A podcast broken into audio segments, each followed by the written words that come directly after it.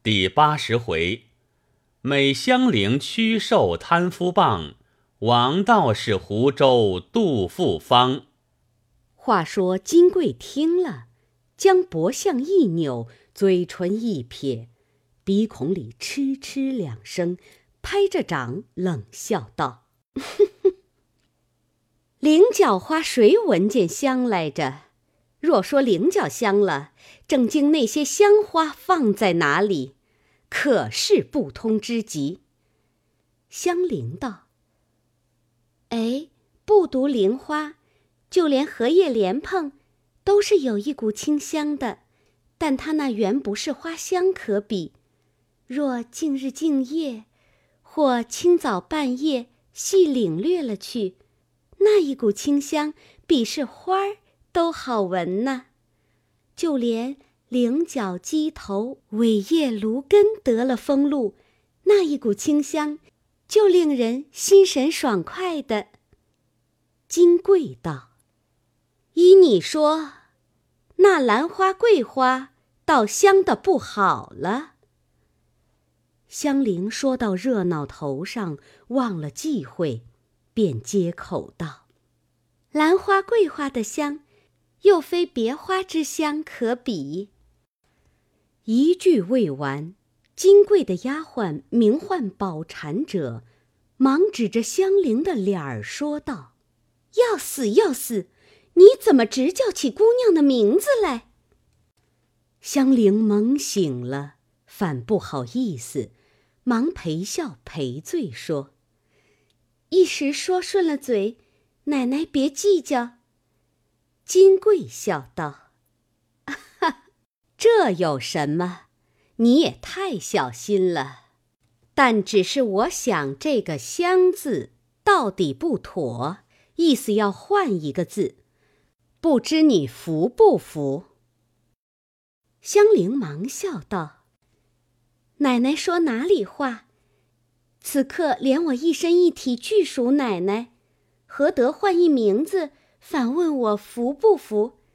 叫我如何当得起？奶奶说哪一个字好，就用哪一个。”金贵笑道：“哼，你虽说的是。”只怕姑娘多心，说我起的名字反不如你。你能来了几日，就驳我的回了。香菱笑道：“奶奶有所不知，当日买了我来时，原是老奶奶使唤的，故此姑娘起得名字。后来我自服侍了爷，就与姑娘无涉了。”如今又有奶奶，一发不与姑娘相干。况且姑娘又是极明白的人，如何恼得这些呢？金贵道：“既这样说，香字竟不如秋字妥当。菱角、菱花皆胜于秋，岂不比香字有来历些？”香菱道。就依奶奶这样罢了。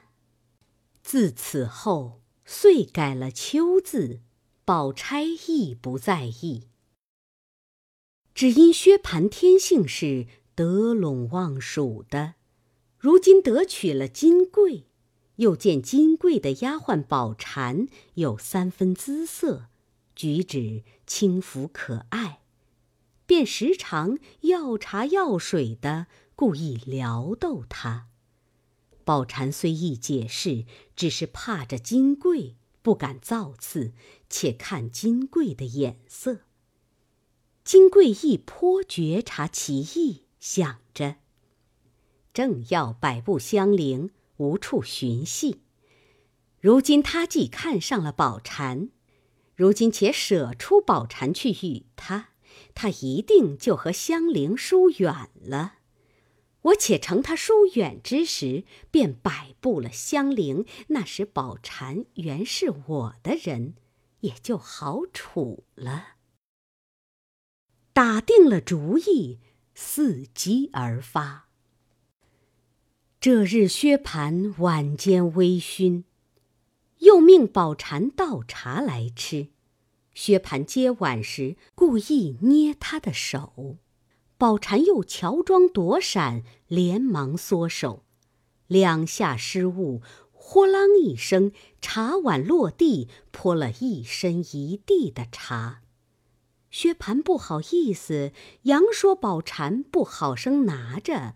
宝蟾说：“姑爷不好生接。”金贵冷笑道：“哼，两个人的腔调都够使了，别打量谁是傻子。”薛蟠低头微笑不语，宝蟾红了脸出去。一时安歇之时，金贵便故意的撵薛蟠别处去睡，省得你馋劳饿眼。薛蟠只是笑。金贵道：“要做什么和我说，别偷偷摸摸的，不中用。”薛蟠听了，仗着酒盖脸，便趁势跪在背上，拉着金贵笑道：“呃，好姐姐。”你若要把宝蟾赏了我，你要怎样就怎样，你要人脑子也弄来给你。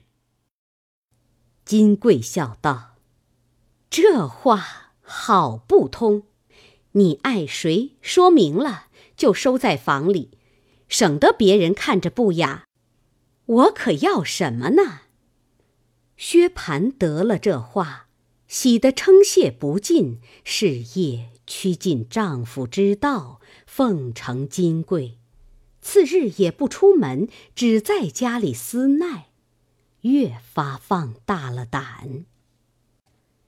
至午后，金贵故意出去，让个空与他二人，薛蟠便拉拉扯扯的起来。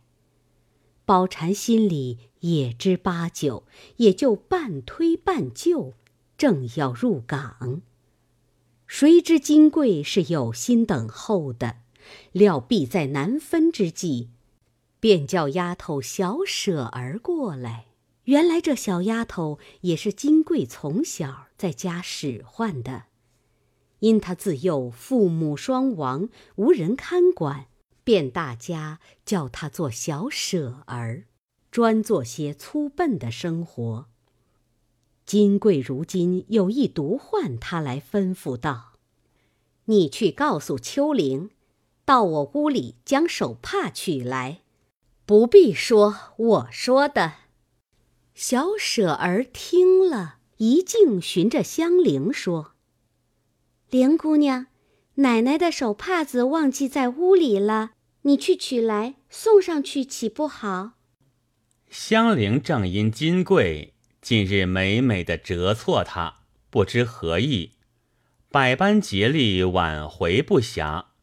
听了这话，忙往房里来取，不妨正遇见他二人推就之际，一头撞了进去，自己倒羞得耳面绯红，忙转身回避不迭。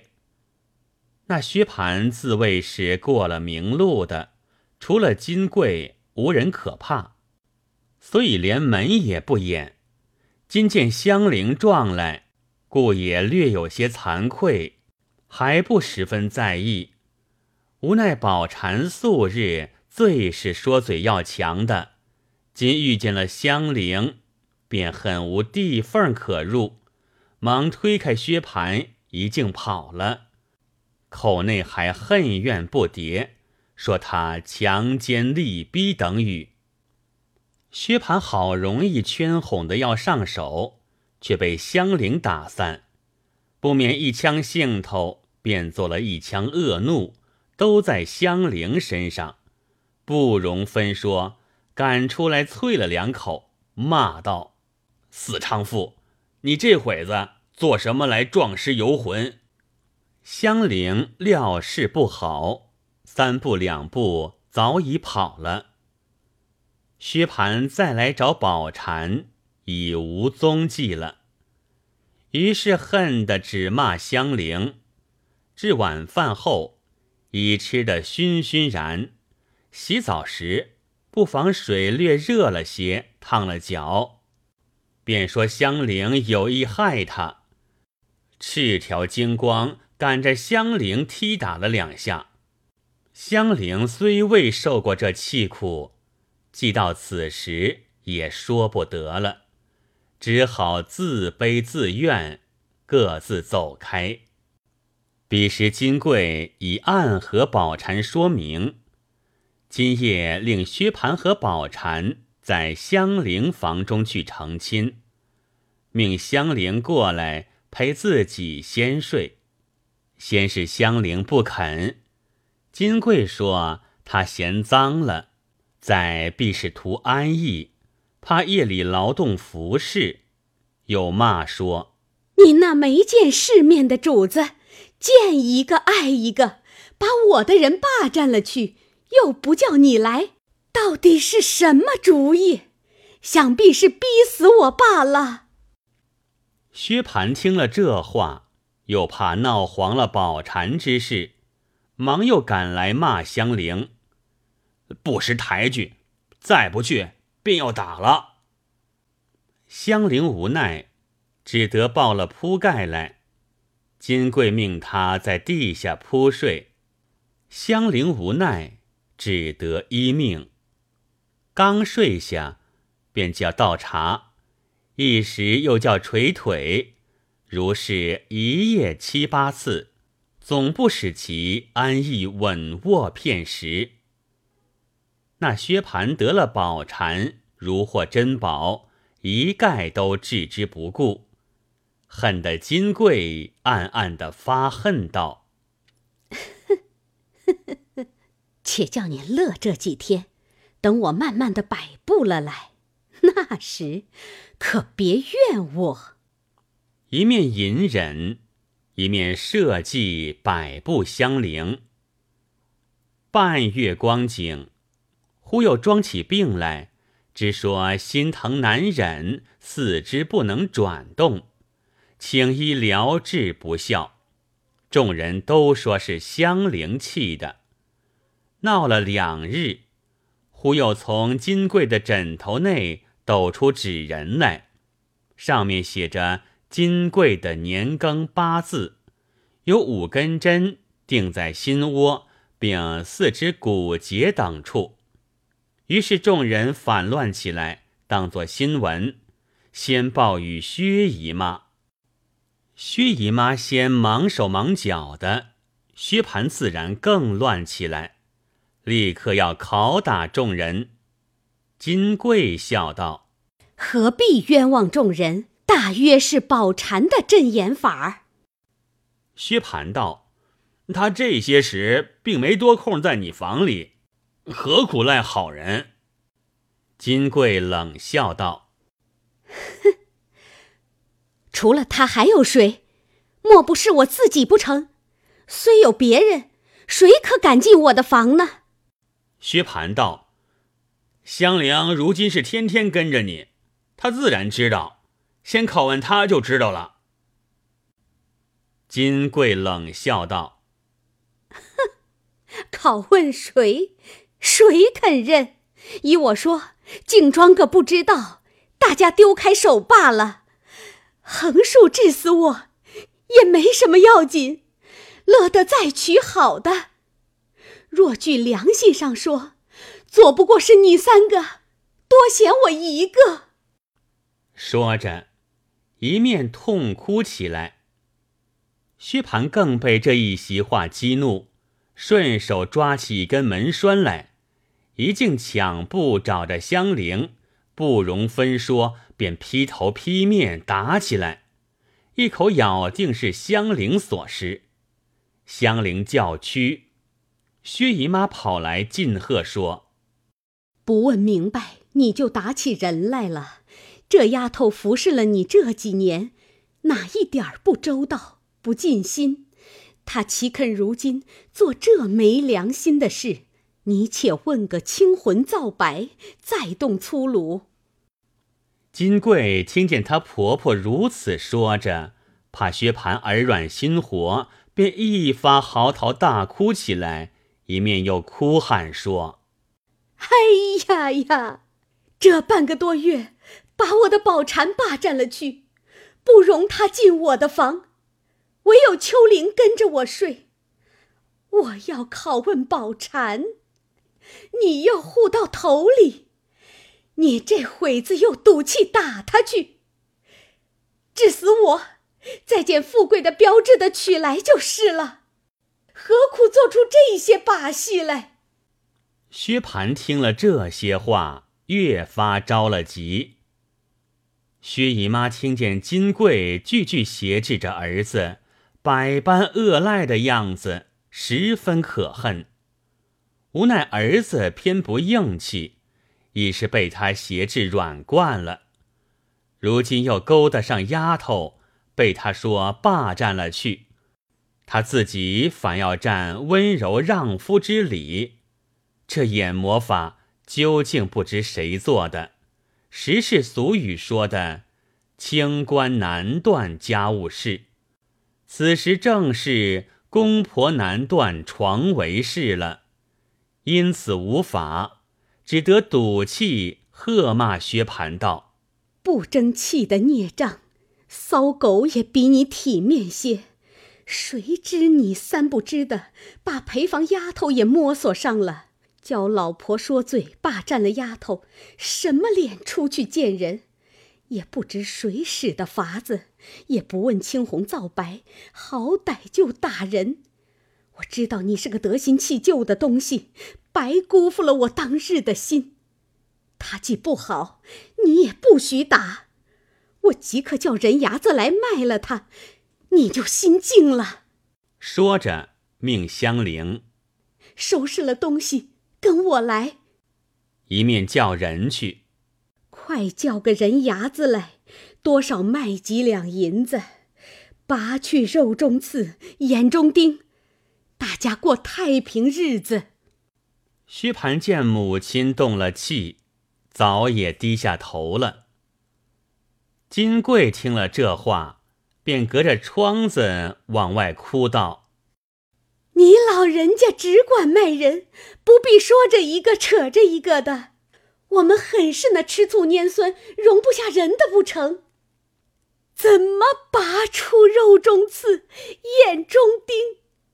是谁的钉，谁的刺？但凡多闲着他，也不肯把我的丫头也收在房里了。薛姨妈听说，气得深战气噎道：“这。”是谁家的规矩？婆婆这里说话，媳妇隔着窗子拌嘴。亏你是旧家人家的女儿，满嘴里大呼小喊，说的是什么？薛蟠急得跺脚说：“罢哟罢哟，看人听见笑话。”金贵意味一不做二不休，越发发泼喊起来了，说。我不怕人笑话，你的小老婆治我害我，我倒怕人笑话了。再不然，留下他就卖了我。谁还不知道你薛家有钱，行动拿钱垫人，又有好亲戚挟制着别人？你不趁早施为，还等什么？嫌我不好？谁叫你们瞎了眼？三求四告的，跑了我们家做什么去了？这会子人也来了，金的银的也赔了，略有个眼睛鼻子的也霸占去了，该几发我了？一面哭喊，一面滚揉，自己拍打。薛蟠急得说又不好，劝又不好，打又不好，央告又不好，只是出入唉声叹气，抱怨说运气不好。当下，薛姨妈早被薛宝钗劝进去了，只命人来卖香菱。宝钗笑道：“咱们家从来只知买人，并不知卖人之说，妈。”可是气得糊涂了，倘或叫人听见，岂不笑话？哥哥嫂子嫌他不好，留着我使唤，我正也没人使呢。薛姨妈道：“唉，留下他还是淘气，不如打发了他，倒干净。”宝钗笑道：“他跟着我也是一样，横竖不叫他到前头去，从此断绝了他那里，也如卖了一般。”香菱早已跑到薛姨妈跟前，痛哭哀求，只不愿出去，情愿跟着姑娘。薛姨妈也只得罢了。自此以后，香菱果跟随宝钗到园内去了，把前面路径竟一心断绝。虽然如此，终不免对月伤悲。挑灯自叹，本来怯弱，虽在薛蟠房中几年，皆由血分中有病，是以并无胎孕。今复加以气怒伤感，内外折挫不堪，竟酿成肝血之症，日渐雷瘦作烧，饮食懒进，请医诊室服药。亦不笑靥。那时金贵又吵闹了数次，气得薛姨妈母女为暗自垂泪，怨命而已。薛蟠虽曾仗着酒胆挺撞过两三次，持棍欲打，那金贵便递与他身子随意叫打；这里持刀欲杀时，便伸与他搏相。薛蟠也实不能下手，只得乱闹了一阵罢了。如今习惯成自然，反使金贵越发长了威风，薛蟠越发软了气骨。虽是香菱犹在，却亦如不在的一般。纵不能十分畅快，也就不觉得碍眼了，且孤志不究。如此又渐次寻趁宝蟾，宝蟾却不比香菱的情性，最是个烈火干柴。既和薛蟠情投意合，便把金贵忘在脑后。近见金贵又作践他，他便不肯低服容让半点。先是一冲一撞的拌嘴口诀，后来金贵气急了，甚至于骂。再至于打，他虽不敢还言还手，便大撒泼性，石头打滚，寻死觅活，昼则刀剪，夜则绳索，无所不闹。薛蟠此时一身难以两顾，唯徘徊观望于二者之间，十分闹得无法，便出门躲在外乡。金贵不发作兴起，有时欢喜，便揪聚人来斗纸牌、掷骰子作乐；又生平最喜啃骨头，每日务要杀鸡鸭，将肉赏人吃，只单以油炸焦骨头下酒，吃的不耐烦或动了气，便四行海骂，说：“有别的王八粉头乐的。”我为什么不乐？薛家母女总不去理他，薛蟠亦无别法，唯日夜悔恨，不该娶这脚家兴罢了，都是一时没了主意。于是宁荣二宅之人上上下下无有不知，无有不叹者。此时宝玉已过了百日。出门行走，亦曾过来见过金贵，举止形容也不怪丽，一般是鲜花嫩柳，与众姊妹不差上下的人，焉得这等样情性，可谓奇之至极。因此心下纳闷，这日与王夫人请安去，又正遇见迎春奶娘来家请安。说起孙少祖甚属不端，姑娘唯有背地里淌眼抹泪的，只要接了来家，散淡两日。王夫人因说：“我正要这两日接他去，只因七十八事的都不遂心，所以就忘了。前儿宝玉去了，回来也曾说过的。明日是个好日子，就接他去。正说着，贾母打发人来找宝玉，说：“明儿一早往天齐庙还愿。”宝玉如今巴不得各处去逛逛，听见如此，喜得一夜不曾合眼，盼明不明的。次日一早，梳洗穿戴已毕，随了两三个老妈妈，坐车出西城门外天齐庙来烧香还愿。这庙里已是昨日预备停妥的。宝玉天生性怯，不敢进狰狞神鬼之相。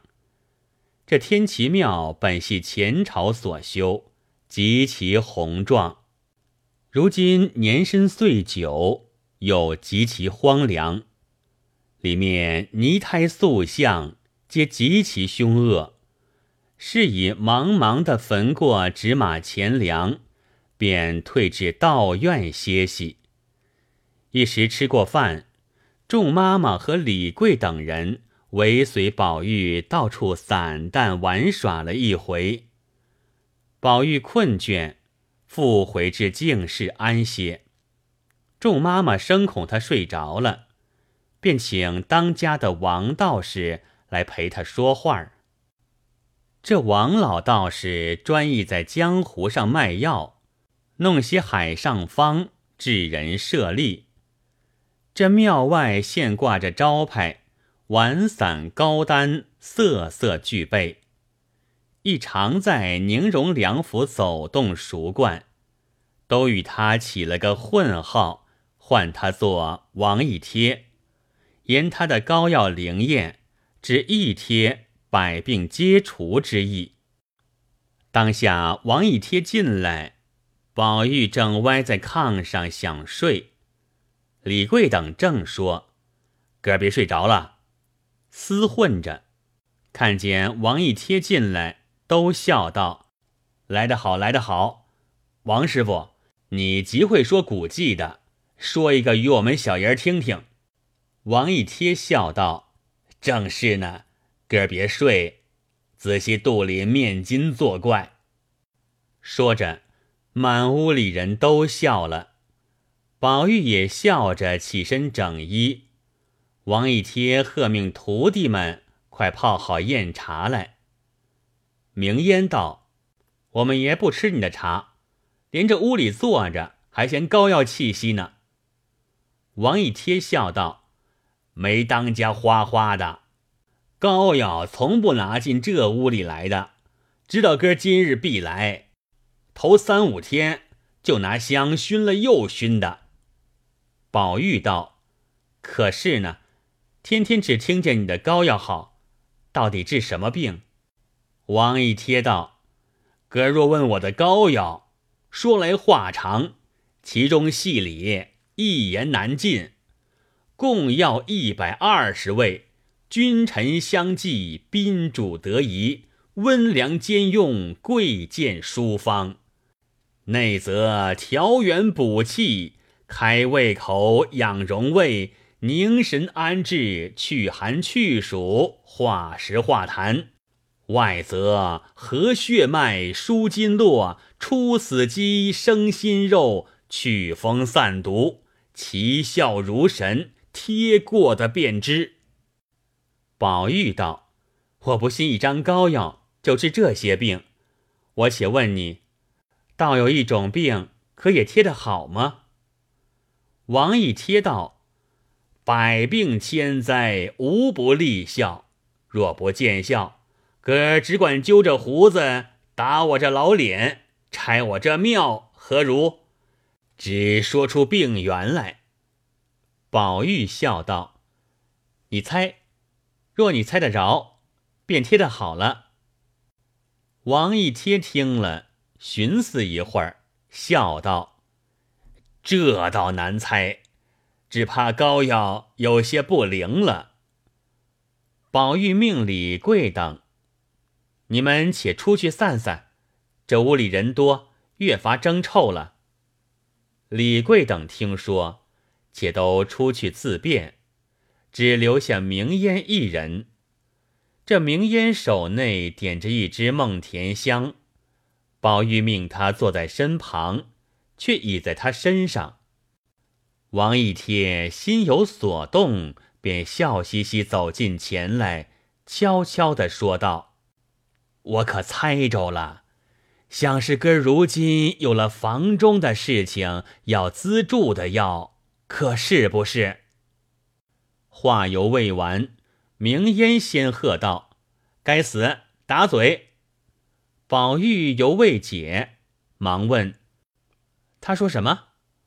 明烟道：“信他胡说。”吓得王一贴不敢再问，只说：“哥儿明说了吧。”宝玉道：“我问你，可有贴女人的肚病方子没有？”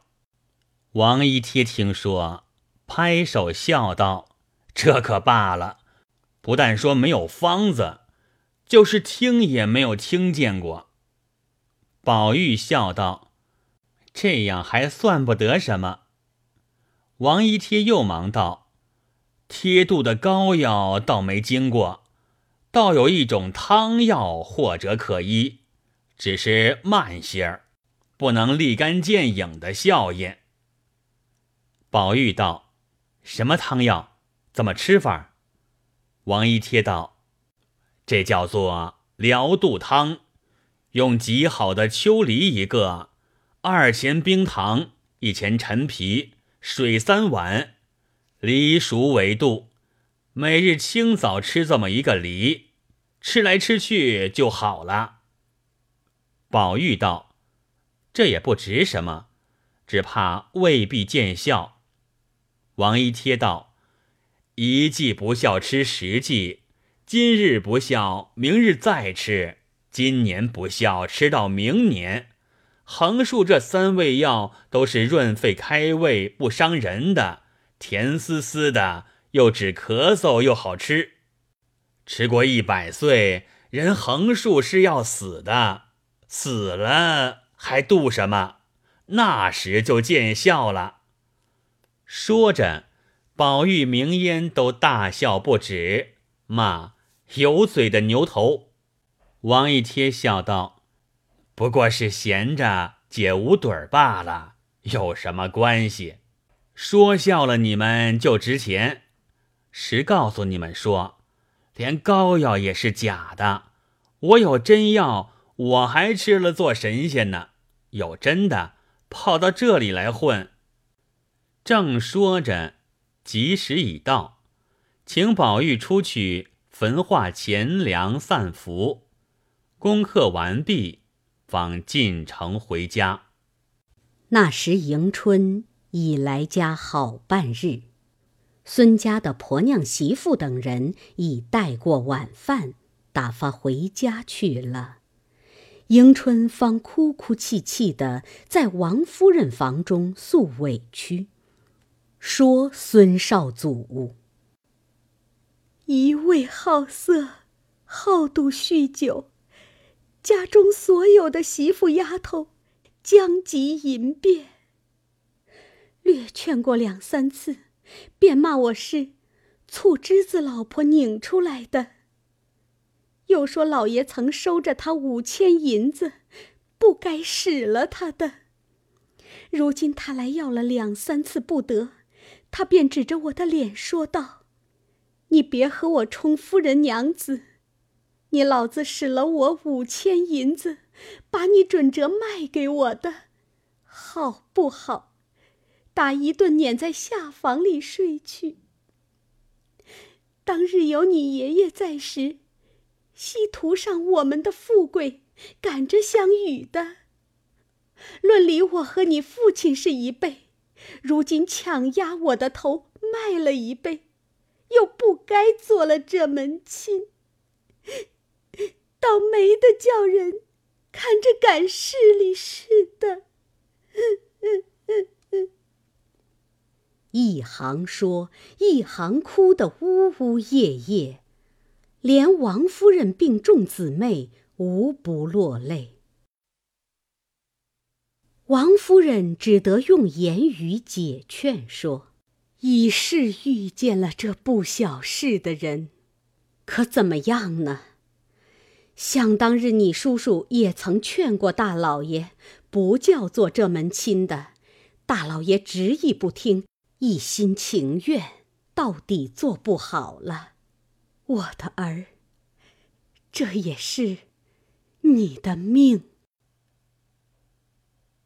迎春哭道：“我不信我的命就这么不好。从小没了娘，幸而过婶子这边，过了几年心境日子，如今偏又是这么个结果。”王夫人一面解劝，一面问他随意要在哪里安歇。迎春道。乍乍的离了姊妹们，只是眠思梦想；二则还记挂着我的屋子，还得在园里旧房子里住得三五天。死也甘心了，不知下次还可能得住，不得住了呢。王夫人忙劝道：“快休乱说。”不过年轻的夫妻们闲牙斗齿，亦是万万人之常事，何必说这丧话？仍命人忙忙的收拾紫灵洲房屋，命姊妹们陪伴着解释，又吩咐宝玉，不许在老太太跟前走漏一些风声。倘或老太太知道了这些事，都是你说的。宝玉唯唯的听命。迎春逝夕，仍在旧馆安歇，众姊妹丫鬟等更加亲热异常，一连住了三日，才往邢夫人那边去。先辞过贾母及王夫人，然后与众姊妹分别，更皆悲伤不舍。还是王夫人、薛姨妈等安慰劝示，方止住了过那边去。又在邢夫人处住了两日，就有孙少祖的人来接去。迎春虽不愿去，无奈惧孙少祖之恶，只得勉强忍情作词了。邢夫人本不在意。也不问其夫妻和睦，家务繁难，只面情色泽而已。终不知端地，且听下回分解。